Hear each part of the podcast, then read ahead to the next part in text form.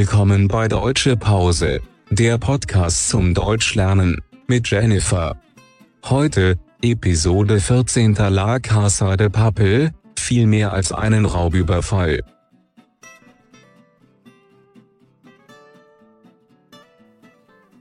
Moin, moin, liebe Leute. Na, wie geht es euch diese Woche? Ja, ich weiß, es ist zu lange her. Aber jetzt sind wir zurück und wir werden über ein Phänomen sprechen. Die spanische Serie La Casa de Papel. Hast du die Serie schon gesehen? Beide Staffeln oder vielleicht nur die erste Staffel? Ich fand die Serie super. Heute mache ich so eine Art von große Zusammenfassung, aber dann werde ich noch eine Episode über die Charaktere machen. Aber mach dir keine Sorgen. Bevor ich große Spoiler gebe, werde ich euch warnen. Seid ihr bereit? So, warum sprechen wir über diese Serie?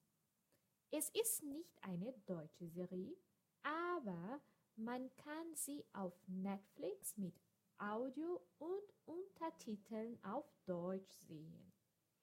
Ich habe das gemacht und muss sagen, es hat Spaß gemacht. Die Charaktere in dieser Geschichte sind sehr stark und es gibt auch sehr viel Streit während der Geschichte. Ich fand, dass die deutsche Sprache sehr gut zur Serie gepasst hat. Es ist also eine super tolle Serie, die du benutzen kannst, um dein Deutsch, um dein Deutsch zu verbessern. Also gehen wir los. Die originale Fassung hatte 15 Episoden. Netflix hat bis jetzt schon zwei Staffeln mit insgesamt 22 Episoden veröffentlicht. Ob es auf Netflix noch mehr Episoden geben wird, werden wir wohl sehen. Aber worum geht es eigentlich? Ein mysteriöser Mann, der sich Professor nennt, plant den größten Raubüberfall in der Geschichte von Spanien. Seine Idee? Er möchte mit Hilfe von acht Spezialisten die Banknotendruckerei Spaniens infiltrieren, um da ihr eigenes Geld zu drucken. Was für eine verrückte Idee, oder? Wenn Sie die Banknotendruckerei überfallen, müssen Sie alle Angestellte plus eine Gruppe von Schülern als Geiseln nehmen. Und damit Ihr Plan funktioniert und Sie 2,4 Milliarden Euro drucken, müssen Sie elf Tage da drin bleiben. Damit sie anonym bleiben, benutzen die Räuber Namen von berühmten Städten. Wir haben Tokio, Rio, Denver, Moskau, Oslo, Helsinki, Nairobi und Berlin. Am Anfang der Serie denken wir, das ist ja ganz einfach. Die Räuber sind böse, die Polizei und die Geiseln sind die Guten. Die Geschichte ist aber so gut geschrieben, dass man sich sehr einfach mit dem einen oder anderen Räuber identifiziert. Man sieht, dass sie keine Monster sind, sondern Leute, die vielleicht schlechte Entscheidungen im Leben getroffen haben. Sie sind mit der Ausnahme von Berlin alle eigentlich sehr nett. Ich muss sagen, dass ich nur am Ende verstehen konnte, warum der Professor ausgerechnet Berlin als Leiter der Gruppe gewählt hatte. Für mich machte das keinen Sinn. Er war so instabil die ganze Zeit, fast wie ein Psychopath.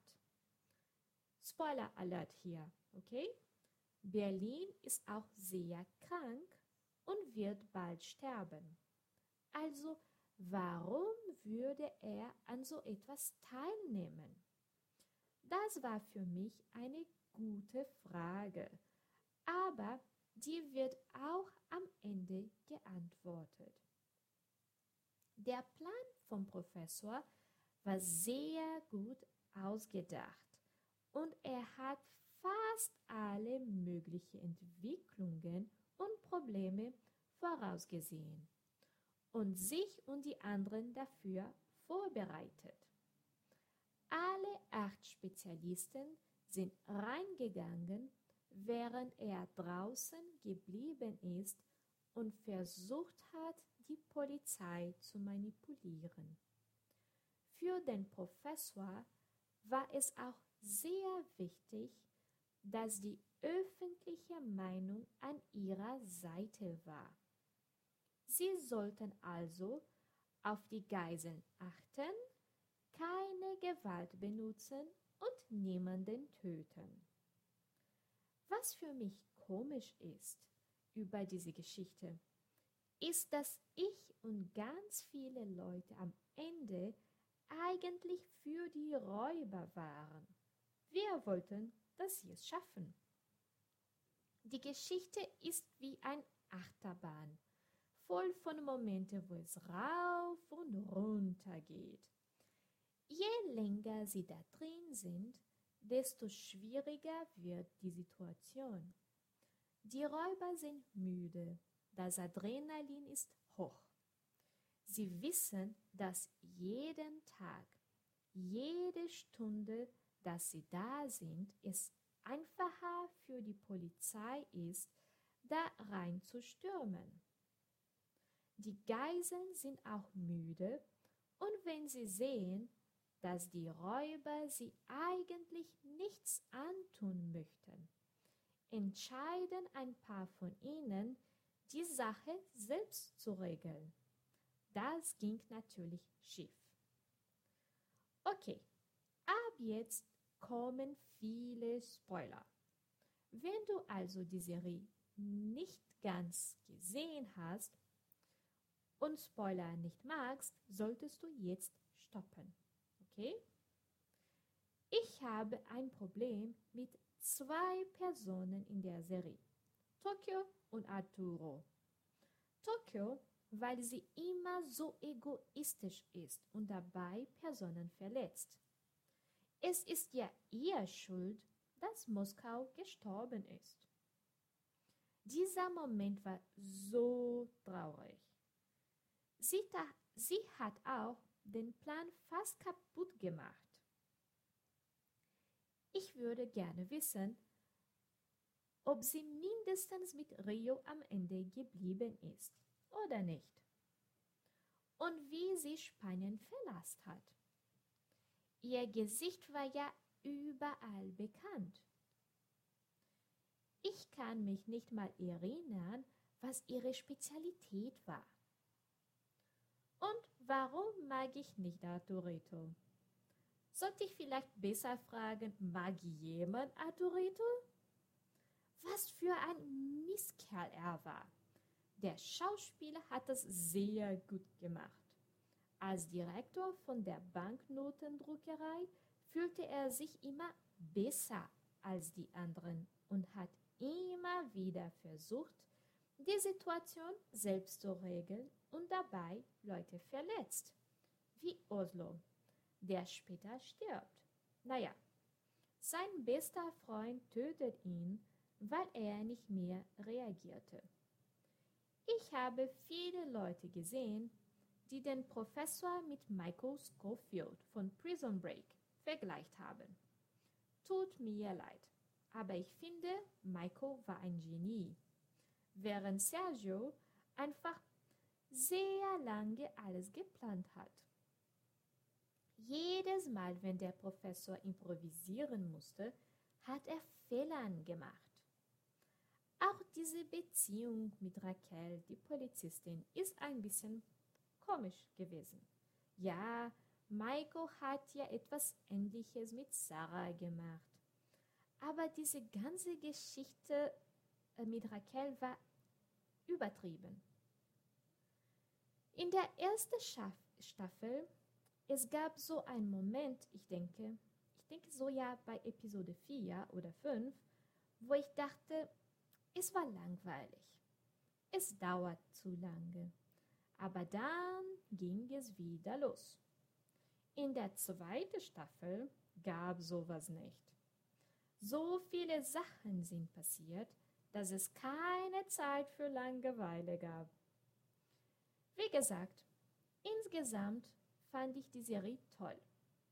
Es hat sehr viele Probleme und Fehler.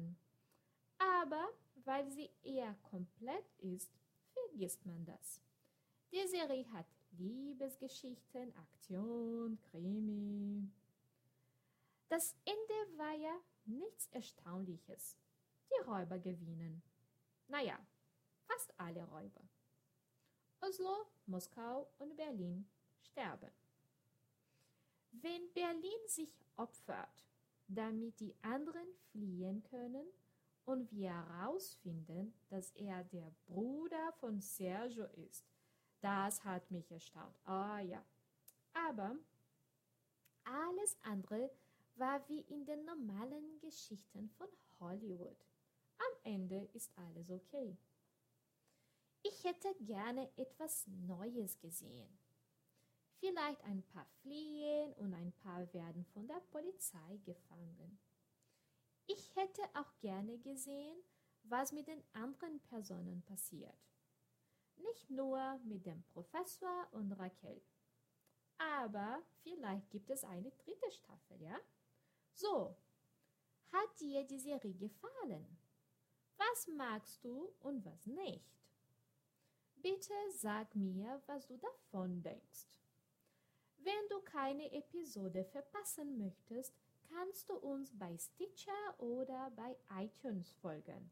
Und auf unserer Webseite findest du alle Transkriptionen.